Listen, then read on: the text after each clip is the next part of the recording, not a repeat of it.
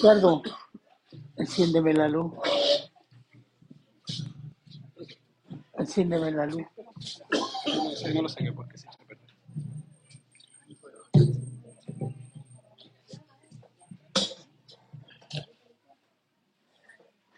Parece la Ahí. Ahora. Ahí. ¿Encendido? Ya.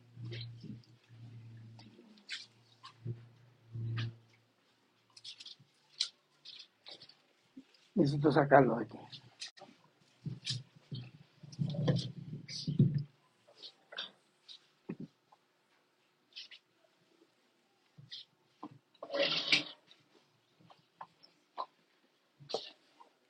Ahí, ya. Ahí. Déjala ahí. Ahí. Ya. Eh, buen día a todos, en el nombre del Señor. ¿Se escucha bien? Se escucha bien. Amén. Bien, vamos a introducirnos. a- vamos a ver un par de versículos hoy día. Siempre de Juan capítulo 3, del 16 al 21. ¿Qué significa amar? Uh, muchas cosas. A veces eh, se confunde amor con pasión, pero la pasión debería estar incluida en el amor. Bueno, amar significa dar para que el otro sea beneficiado sin exigir recompensa alguna, sino que dar por el gozo de hacer feliz al otro. Eso es amor. ¿Cierto? Amén. Algo de eso es el amor de los padres por los hijos. ¿Mm? Los hijos, los padres son felices cuando los hijos son felices. Amén. Sufren cuando los hijos sufren. Hay algo de eso. Pero el amor perfecto viene solo de Dios. Miren lo que dice Primera de Corintios 3. 7. Se lo voy a yo. Dice, el amor es sufrido, es benigno, el amor no tiene envidia, el amor no es jactancioso, no se envanece, no hace nada indebido, no busca lo suyo, no se irrita, no guarda rencor, no se goza de la injusticia, mas se goza de la verdad. Todo lo sufre, todo lo cree, todo lo espera, todo lo soporta. ¿Alguien dijo amén? Eso es el amor de Dios por medio de Cristo. Esa es una descripción de lo que es el amor de Dios descrito por el apóstol Pablo. El amor de Dios por medio de Cristo Jesús es un amor que supera todo conocimiento, dice en Efesios. Todo conocimiento que el ser humano pueda tener o vaya a tener en el futuro, lo máximo que pueda conocer, el amor de Cristo lo supera todo.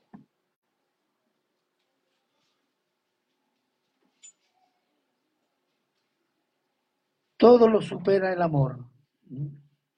El amor de Dios es tan infinitamente inmenso que preserva su creación pecador y rebelde y salva pecadores condenados y los convierte en santos hijos de Dios para vida eterna. ¿Y sabe cómo lo hace? Lo hace por medio de la fe en el unigénito, que es Cristo. Dios hace toda su obra, toda, toda sin excepción, toda su obra de amor para la gloria de su nombre y por amor de su nombre. Y el título es, la segunda parte, siempre el mismo, un amor personal para salvación por la fe. Y el subtítulo, salvos solo por fe en el unigénito. Este sería hoy día la segunda parte. Oremos. Padre bueno, eterno y misericordioso Señor, grande y bondadoso, Queremos rogarle que el Espíritu Santo nos guíe en esta palabra, Señor, y que nuestros corazones se puedan gozar de ella, para que nuestra, nuestro ser interior cambie y podamos tener una conducta que honre y glorifique su santo nombre, para testimonio del mundo, Señor. Gracias, Padre, y se lo agradecemos siempre en Cristo Jesús. Amén. Les leo el versículo 16. Porque de tal manera amó Dios al mundo que ha dado a su Hijo unigénito para que todo aquel que en él cree no se pierda, mas tenga vida eterna. Ya vimos el amor de Dios la otra vez. Y dice que ha dado a su Hijo unigénito. Esa es una palabra que aparece solo en Juan, en estos términos. Y es una palabra muy usada junto con primogénito, muy usada por los testigos contra Jehová, para decir que Cristo es criatura, que Cristo fue engendrado, que Cristo fue, no es eh, infinito, no es eterno, porque Él tuvo un nacimiento. Entonces usan estas palabras. Entonces es bueno que nosotros también entendamos lo que aquí se está diciendo. Entonces, seguimos. Si decimos que dar es un acto de amor grande, pero dar su hijo es dar lo más amado de sí mismo. Eso es lo que hizo Dios. Por eso es un amor personal. Dios dio lo mejor de sí mismo, que es su Hijo amado. ¿No les parece grande eso? Ah, Dios su Hijo. Como si cualquier padre dijera, voy a dar este hijo por estos delincuentes, para que se salven. ¿No? No hay padre, lo haría, ¿o no? Pero Dios, ¿para qué dio su, de sí mismo, su hijo, este amor personal? Para salvar una banda de delincuentes, pecadores, enemigos de Dios, altaneros, ególatras. Para eso. Sí, para eso. Pero Dios tiene un amor inmenso que no podemos medir y todo poder para decidir salvar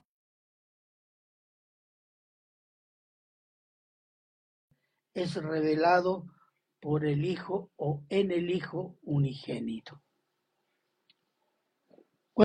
La inmensidad del amor de Dios con su creación, nunca se considera de que Dios está salvando quién? Gente condenada, gente rebelde, gente que se opone a Dios. Porque ninguno de nosotros, de los que estamos aquí, puede decir que antes de conocer a Cristo, antes de decirse cristiano, de venir a la iglesia, leer la escritura, orar, amábamos a Dios. O queríamos ser evangélicos, ser canuto, como se dice en Chile. ¿Ah? No. Y el que cree en ese amor de Dios, hecho hombre,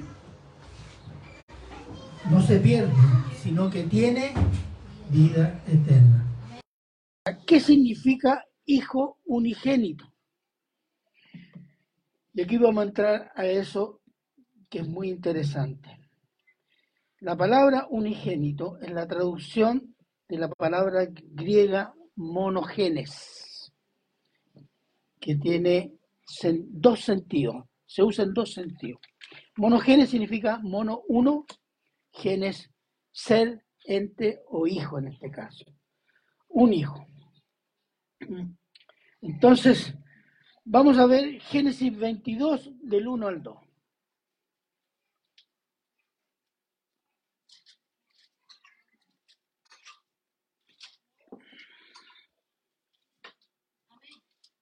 Ya.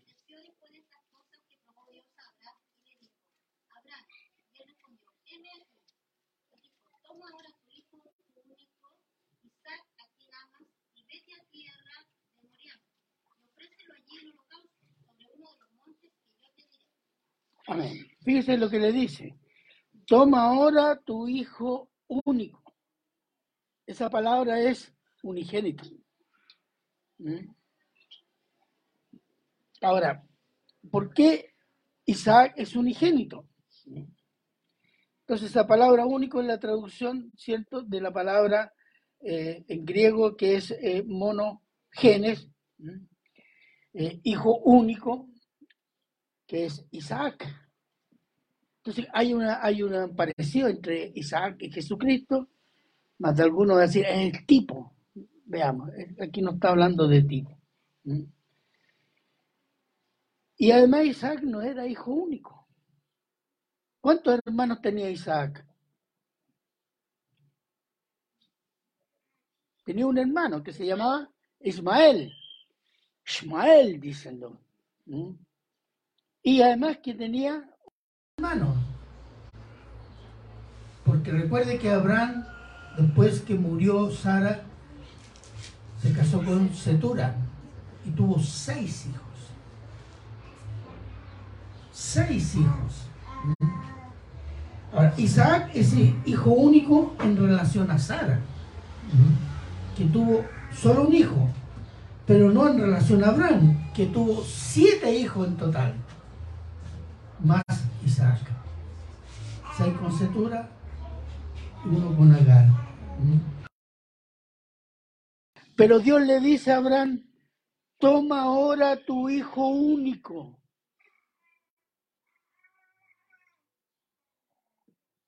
toma ahora tú unigénito. Eso es lo que está diciendo. Ese hijo único es en relación a qué? En relación a la promesa. Por eso es hijo unigénito. Mira lo que dice Génesis 17, 18, 19. Vaya Génesis 17, 18, 19, por favor.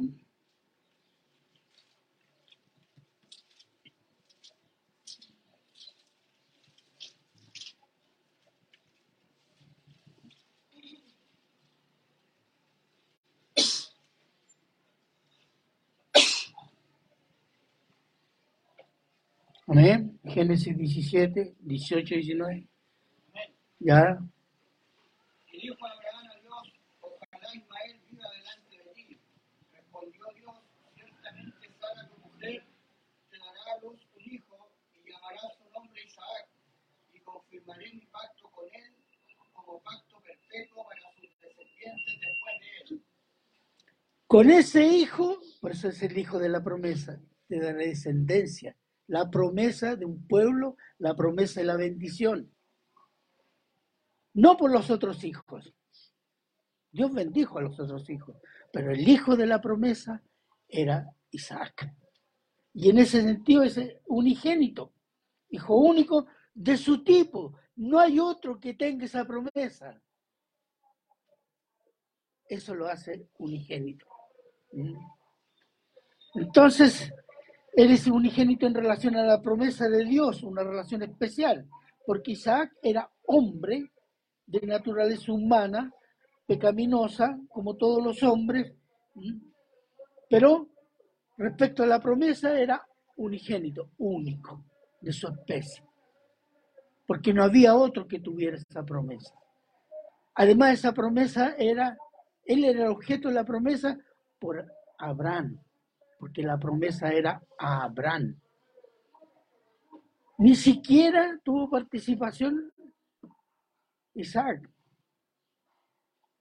Es Dios el que está haciendo la obra. Le promete a Abraham, tu hijo, este es tu hijo que te va a dar la descendencia y la bendición.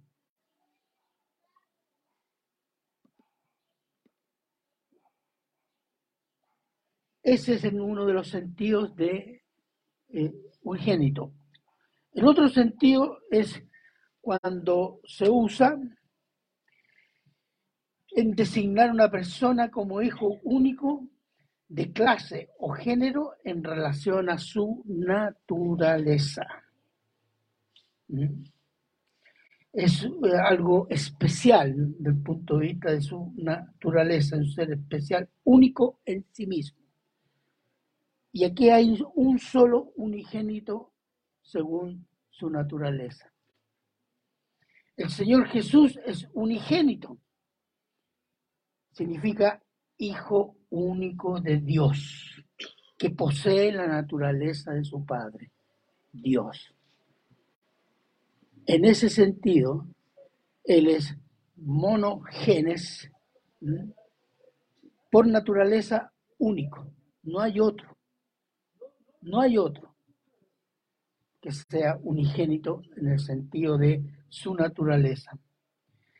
Hijo único de Dios, que posee la naturaleza de Dios, y no hubo otro antes de él y no habrá otro después de él como él. No hay, ni antes ni después. Es el unigénito exclusivo por naturaleza. Es decir, no hubo ni habrá otro hijo de Dios que se haga hombre. Eso es. No habrá otro. No hubo antes de él. Y esto descarta, cuando dice unigénito, esa característica por su naturaleza, descarta cualquier posibilidad de que un hombre se diga, yo vengo de Dios. Yo soy hijo de Dios. En el sentido de Cristo. Yo soy el nuevo Cristo para este tiempo. ¿Has escuchado una serie de hijos del diablo que andan pululando por ahí por los púlpitos y por internet? Y otros dicen, yo soy el vicario de Cristo. Entonces, todos estos son engendros del demonio para engañar al mundo. Porque hay un solo unigénito. Y no hay otro, ni antes de, él, ni después de él.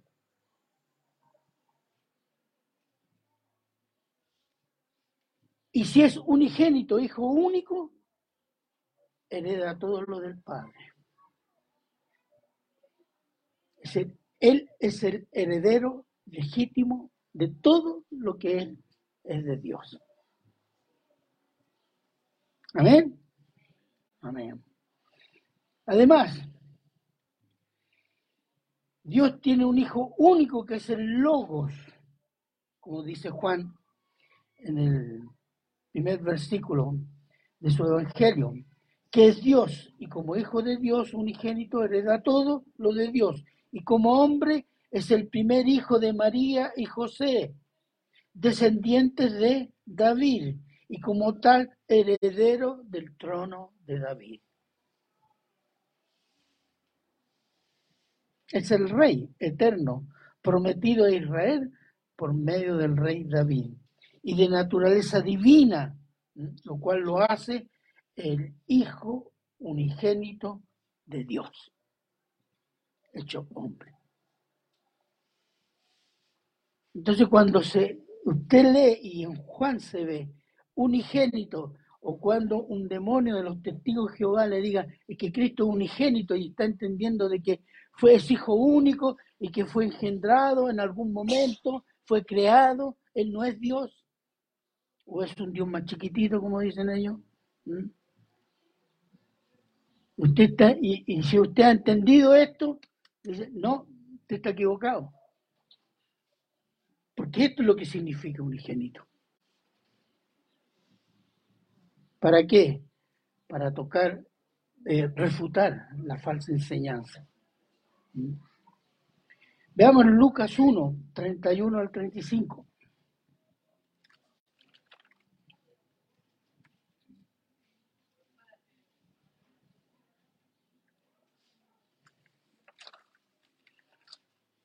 Lucas 1 del 31 al 35.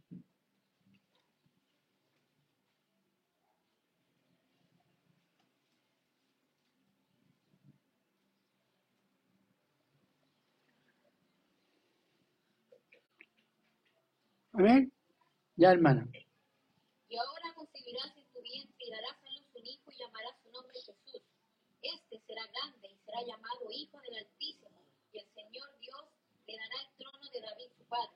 Y reinará sobre la casa de Jacob para siempre y su reino no tendrá fin. Entonces María dijo al ángel, ¿cómo será esto? Pues no conozco varón. Respondiendo el ángel le dijo, el Espíritu Santo vendrá sobre ti y el poder del Altísimo que cubrirá con su sombra, por lo cual también el santo ser que nacerá será llamado Hijo de Dios. Será llamado Hijo de Dios, de la naturaleza de Dios. Y cuando dice, lo llamará Jesús o Yeshua, como le gusta decir a algunos, que significa Jehová salva. Entonces está expresando ahí la naturaleza divina y la naturaleza humana. Entonces, así que el Señor Jesús es el unigénito Hijo de Dios que no es concebido, no es generado, como dicen los testigos contra Jehová, sino que nos es dado. Y eso está en la escritura, no solo en Juan. Lo profetizó el profeta Isaías en Isaías 9:6, primera parte. Se lo leo yo. Dice, porque un niño nos es nacido, hombre. Después dice, hijo nos es dado, Dios. Ahí están. ¿Mm? Como hijo de Dios no es concebido, es dado. ¿Mm? ¿A quién? Al mundo para que los pecadores se salven o sean salvos por él. Este título que usa el apóstol Juan, unigénito de Dios, es para declarar la naturaleza exclusiva y única de su persona y de la obra de Cristo en un mundo Recordemos que el, Evangelio del apóstol Juan está dirigido a quién? A todo el mundo, a todo ser humano.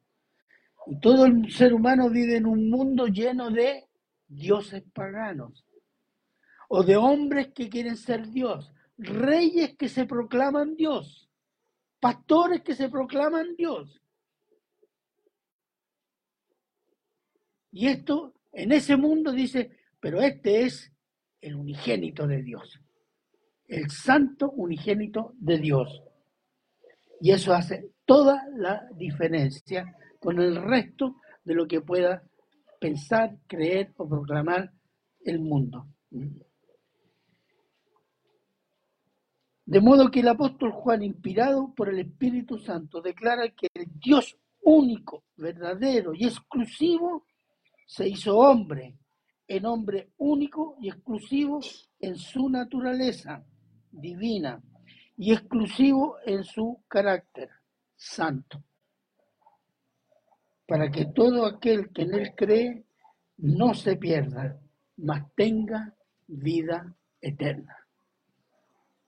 Esa es la exclusividad de Cristo, el unigénito de Dios, hecho hombre por el cual todo aquel que cree es salvo de la condenación del pecado. Este es un concepto y, una proclamación que está aquí en Juan, que nosotros debemos no solo eh, eh, aprenderla, sino que debemos creerla y amarla. Por eso, por este entendimiento somos salvos. Por esta palabra somos salvos. Por esta obra somos salvos. No porque el Señor pensó en mí, porque yo tenía, no sé, ciertos dones y yo no era tan malito. No. Eso es carne, carnal, hediondo para Dios, repugnante.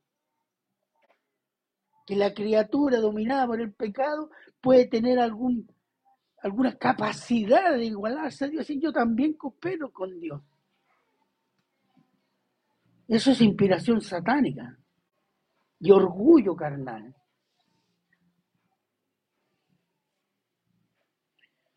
La vida eterna. La vida eterna no es solo una vida que dura mucho. No.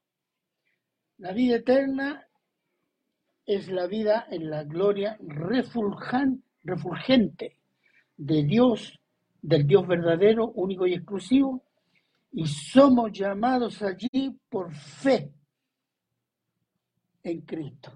Mira lo que dice Gálatas 3:26.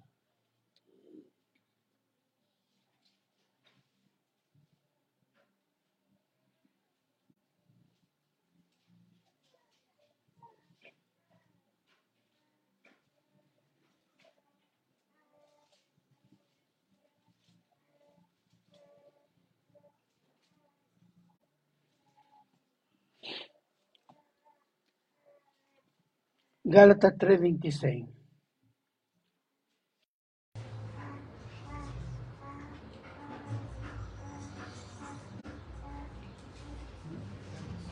Amén. Gálatas 3:26. Amén. Ya. Pues todos sois hijos de Dios por la fe en Cristo Jesús.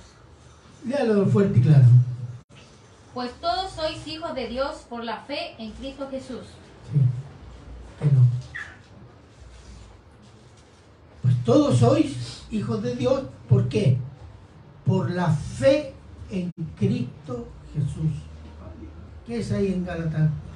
¿Mm? Y eso es claro en la escritura. No porque hay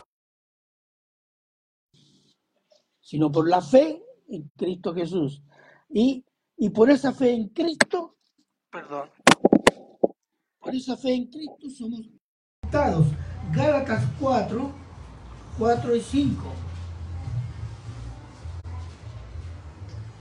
Pero cuando vino el cumplimiento del tiempo, y nacido bajo la ley, para que redimiese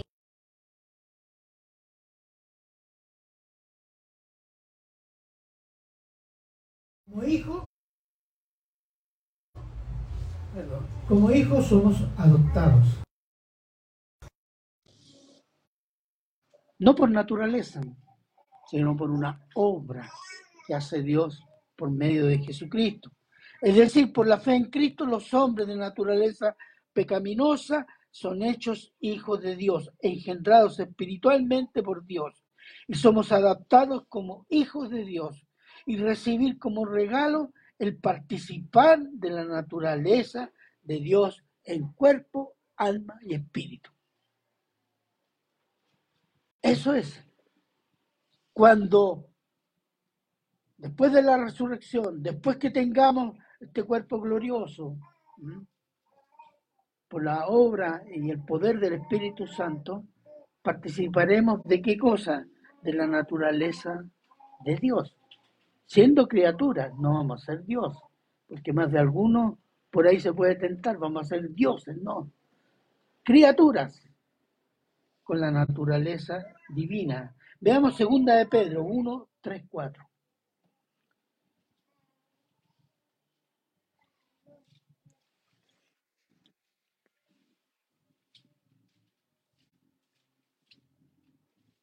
Segunda de Pedro, capítulo 1, versículos 3 y 4. Pues su divino poder nos ha concedido todo cuanto concierne concierne a la vida y a la piedad, mediante el verdadero conocimiento de aquel que nos llamó por su gloria y excelencia, y por medio de las cuales nos ha concedido sus preciosas y maravillosas promesas, a fin de que por ellas lleguéis a ser partícipes de la naturaleza divina, habiendo escapado de la corrupción que hay en el mundo por causa de la concupiscencia. Exactamente. La concupiscencia es el deseo permanente en el fondo del corazón que hay de pecar. De pecar, porque todo es pecado. No, no, no es pecado, es que soy así. No, esa es la concupiscencia. Y por Cristo, por la fe en Cristo, Dios nos hace escapar de eso. ¿Para qué? Para hacernos participar de su naturaleza divina. Y esto se va a cumplir completamente después de la resurrección, cuando tengamos este cuerpo glorioso. Este es un milagro grandioso, hermanos. ¿O no? ¿De qué? Del amor y del poder de Dios. Y ello solo es posible por la fe en Cristo. No hay otro medio. No hay que ser bueno para tener fe. No hay que hacer obras para tener fe.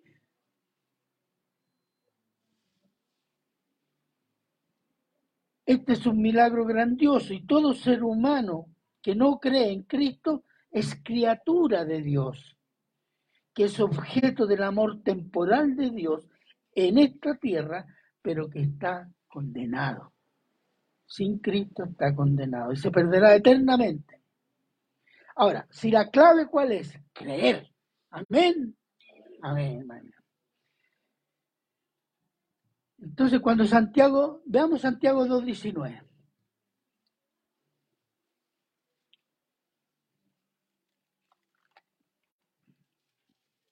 ¿Tú crees, en- tú crees que Dios es uno? Bien haces. También los demonios creen y tiemblan.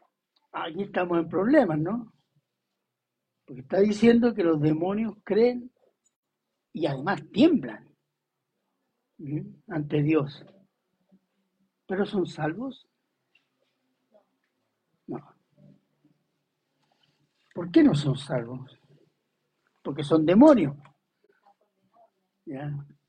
Hay hombres que parecen demonios, pero el Señor igual los salva. ¿O no? Amén. Ya. Dice, los demonios creen en la unidad de Dios y tiemblan. Más encima, proclaman a Cristo como el santo de Dios. Mira lo que dice Marcos 1, 23 y 24. ¿Mm?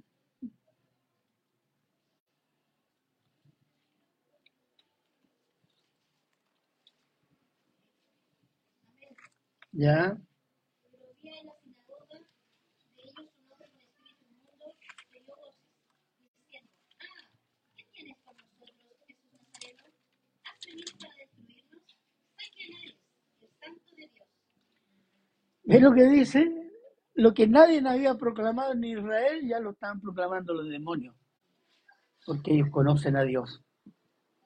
Pero ¿sabe cuál es el problema? Tiemblan. ¿Por qué? Porque hay un juicio sobre ellos. Los demonios no son ateos. Los demonios creen en Dios y tiemblan porque saben que Dios ha emitido juicio sobre ellos. En ese sentido, creen. ¿Mm? Mire lo que dice Hebreos 2, 14, 16. Te lo voy a leer yo. Hebreos 2, 14, 16. ¿Mm? Sí. Pero si lo tengo por aquí yo.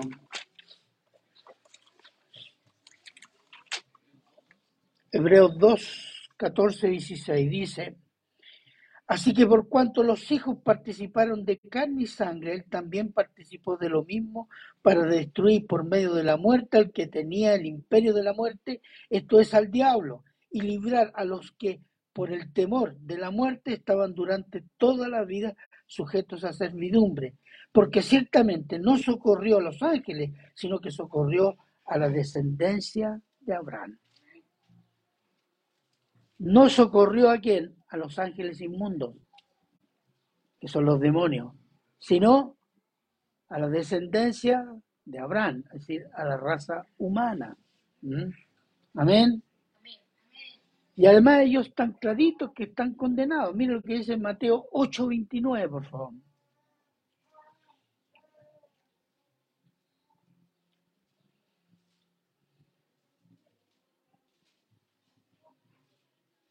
Y clamaron diciendo, ¿qué tienes con nosotros, Jesús, Hijo de Dios? ¿Has venido acá para atormentarnos antes de tiempo? Ve que conocen su final. Ve que conocen su final. Y por eso tiemblan. ¿Mm? No es que no le creen, creen. Pero el objeto de su fe, ¿cuál es? El pánico. El pánico de Dios. ¿Por qué? Por el juicio. ¿Mm? La fe verdadera, ¿cuál es el objeto de la fe verdadera? Es Cristo, hermano. Es Cristo. Este mismo término, por ejemplo, de que un hombre crea que eh, Dios es uno ¿m? y es todopoderoso, también un hombre lo puede creer, pues hasta no temerlo, porque los hombres a veces no, no le temen a Dios, ¿m? porque no lo conocen, y no ser salvo. Porque el objeto de la fe es Cristo. Usted no comienza a creer leyendo Génesis. Usted comienza a creer cuando cree el Evangelio de Jesucristo. ¿Entiende? Entonces, el objeto de la fe que salva es Cristo como Señor y único Salvador por su obra expiatoria en la cruz. Y la fe o creer en Cristo produce buenas obras que Dios preparó de antemano para que anduviésemos en ellas, según Efesios. Las obras no son parte de la fe, porque eso lo enseña la Iglesia Católica. ¿Mm? Y cuando hablan de fe, entonces te miran las obras. ¿Mm? Ah, dice, eh, está creciendo en fe porque está creciendo en obra. No. La fe es sinónimo de confiar. Y el producto de la fe, la consecuencia de la fe, el efecto de la fe son obras. ¿Y cuáles obras? Las que Dios ha designado que deben hacer los cristianos. Le voy a poner un ejemplo. Uno que se dice cristiano, no viene a la iglesia, no lee la Biblia, pero dice, yo doy plata a los pobres. ¿Es un mandato de un cristiano? Puede serlo, pero eso me designa como un hombre de fe. No. Sí, yo creo en Cristo, pero hago lo que quiero. Yo creo en Cristo, eh, no me congrego, pero llevo años que yo lo veo por internet nomás, los cultos. ¿Está creciendo?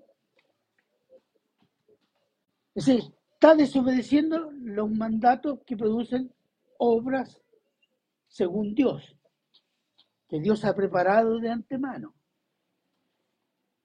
Está haciendo las obras que Él quiere. Entonces su fe es inútil, dice. Su fe no sirve. ¿Entiende? Entonces cuando yo digo que las obras demuestran que tengo fe, pero las obras no son fe.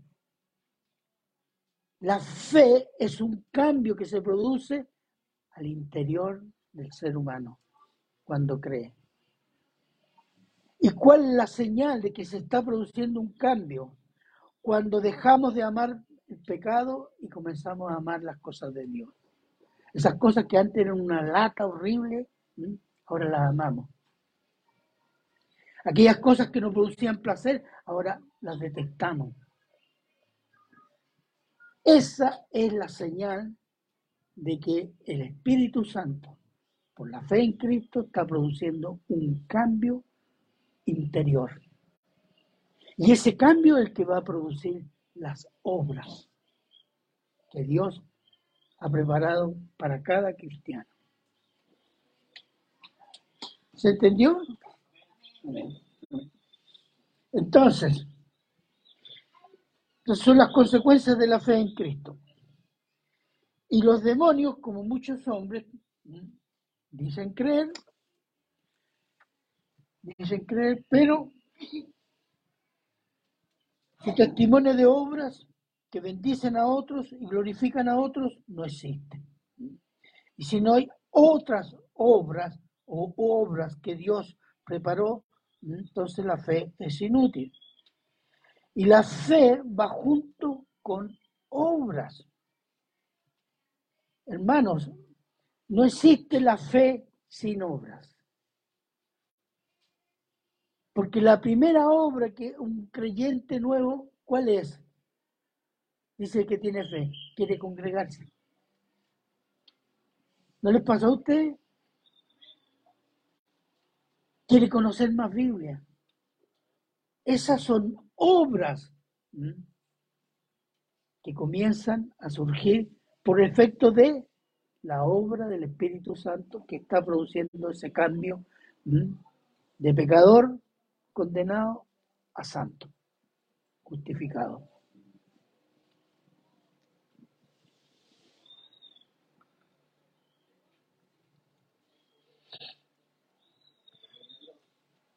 Entonces el creer en Cristo es una obra que hace Dios por el Espíritu Santo. Ya reconocen el versículo, Efesios 2.8.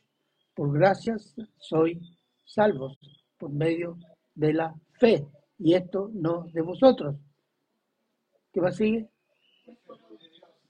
Pues es don de Dios. Toda la obra de salvación es un regalo de Dios. Y creer es mucho más que saber, es confiar, es someterse. Eso es. Porque mucha gente dice, no, yo creo, yo creo, sí. O sea, sabe. Sabe que eso existe, pero no le cree.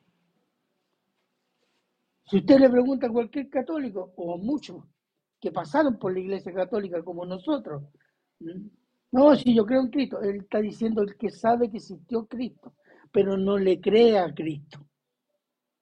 Esa es la diferencia. Entonces creer es confiar, someterse, istis en griego. Y en el Antiguo Testamento hay muchos versículos donde el profeta o Dios por medio del profeta llama a Israel y le dice, Israel confía en mí. ¿Qué le está diciendo? Israel, cree en mí, ten fe en mí. Salmo 115, 9.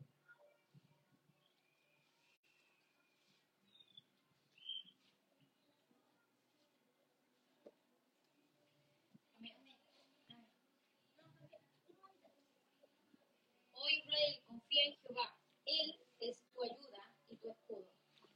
Hay muchos pasajes como ese. Israel confía, está diciendo Israel, cree. Israel, ten fe en mí.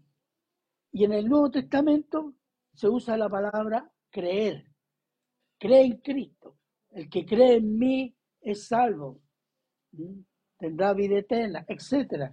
Y la palabra creer viene de la palabra griega metanoia, que significa cambio de mente, cambio de modo de pensar, cambio el sentido de los pensamientos, es decir, cambiar 180 grados.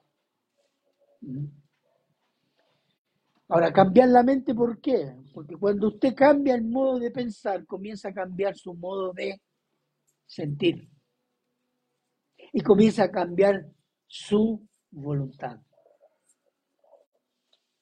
Es fundamental. Hay una lucha en el mundo por la mente de la gente. Entonces la conversión es metanoia, cambio de mente, cambiar su mente del mundo, cambiar su mente a las cosas de Dios, para cambiar toda su persona.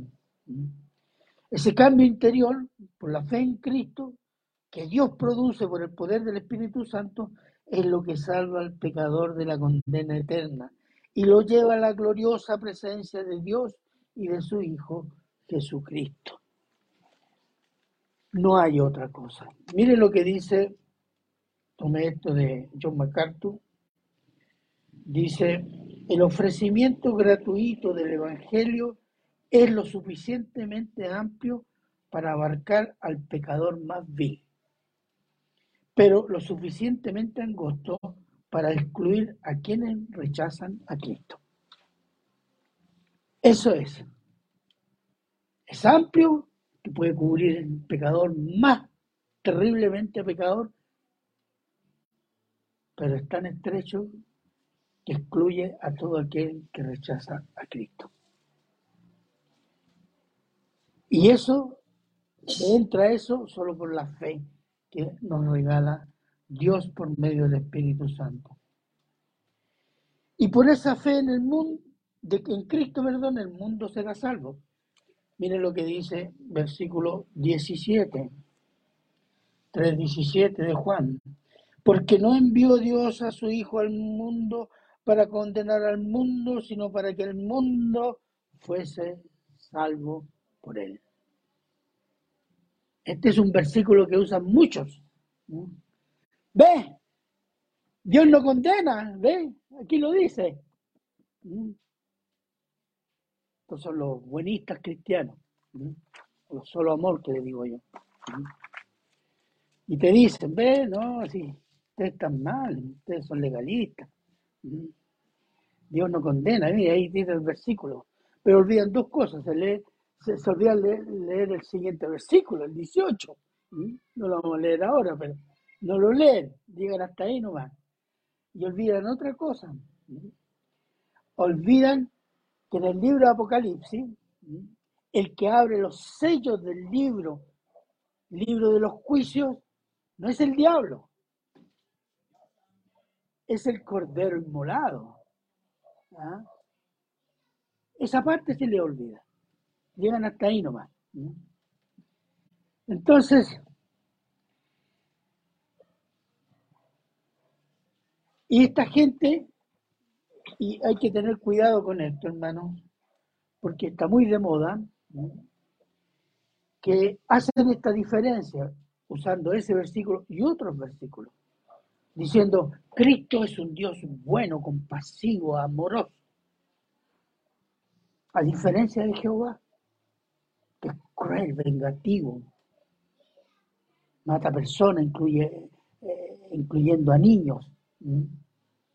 Es el, el- el- ¿cuánto se llama? El Dios del Antiguo Testamento. Pero olvidan las otras dos cosas que le mencioné. Pero es- es- el cristianismo está tan humanizado, tan humanizado, que gente que, pastores o salmistas, andan diciendo eso. ¿Por qué? Porque perdieron de vista algo, que Dios es amor, pero también es fuego consumidor. Porque Dios es santo y justo, debe hacer juicio. Aquí la referencia del versículo 17 es que la primera venida del Señor Jesús, Él vino para redimir, salvar pecadores, hombres y mujeres de todas las naciones y razas. Primera de Pedro 2, 9, 10.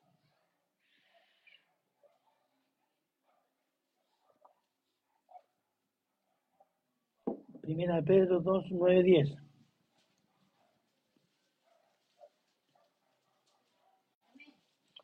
Mas vosotros sois linaje escogido, real sacerdocio, nación santa, pueblo adquirido por Dios, para que anunciéis la virtud de aquel que os llamó de las tinieblas a su luz admirable. Vosotros que en otro tiempo no erais pueblo, pero ahora sois pueblo de Dios, que en otro tiempo no habíais alcanzado misericordia, pero ahora habéis alcanzado misericordia. Amén. Somos pueblo de Dios gracias a la misericordia de toda raza, de toda nación. Y por la salvación y glorificación de los elegidos, Cristo liberará la creación de la esclavitud del pecado en su segunda venida.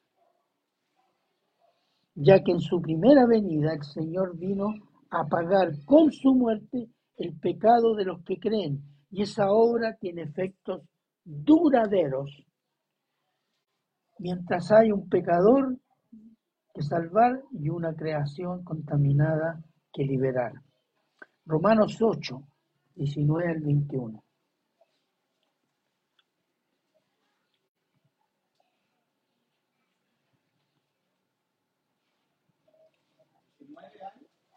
Romanos 8, 19 al 21. Porque el anhelo ardiente de la creación es el aguardar la manifestación de los hijos de Dios, porque la creación fue sujetada a vanidad, no por su propia voluntad, sino por causa del que la sujetó en esperanza, porque también la creación misma será libertada de la esclavitud de corrupción a la libertad gloriosa de los hijos de Dios. Amén. ¿Cuál es el proceso? Será manifestada la, la, la, la presencia gloriosa de los hijos de Dios. Eso va a suceder en la segunda venida. Y después sigue la creación, la restauración de todas las cosas. Entonces, el, el- el Señor no vino a condenar el mundo la primera vez porque el mundo ya está condenado. Y el mundo está condenado del momento que Adán y Eva desobedecieron el único mandato a Dios. Y el pecado entró en el hombre, en la mujer y en las generaciones siguientes y en la naturaleza. Que Dios la maldijo. Y el hombre ama el pecado, el mundo ama su pecado, tanto lo ama que rechazó a Cristo. Entonces, por eso, cuando dice, no vino a condenar, porque no era necesario condenar, porque el mundo ya está condenado. Él vino a salvar. Y cuando venga con sus ángeles y los hijos de Dios, Él viene a restaurar, a instalar su gobierno. Entonces, el mundo ama el pecado y por ello rechaza y rechazó a Cristo y rechazó su obra. Mateo 24, 35, por favor. Vamos a hacer el último.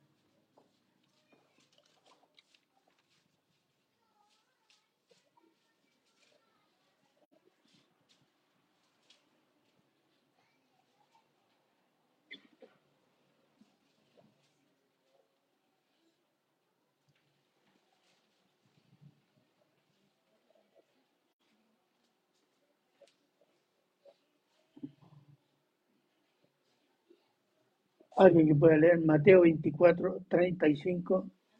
Amén, ya. Mire, esto es lo mismo que dijo en Mateo 5, pero en Mateo 5 dice la ley.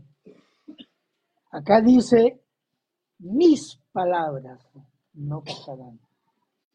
El cielo y la tierra pasarán, pero mis palabras no. ¿Qué significa eso? Que todas sus palabras de salvación y bendición se cumplirán. Y todas sus palabras de juicio y condenación se cumplirán más allá de la existencia del cielo y de la tierra, porque tendrán efectos eternos. Los salvos serán salvos eternamente. Los condenados son condenados eternamente. Quiero concluir con una pregunta. El Señor Jesús le hacía a sus discípulos. ¿Entienden esto? ¿Entienden esto? Para que no todos entendieron. ¿no? ¿Entienden esto? Amén. Entonces pongámonos de pie y demos gracias al Señor.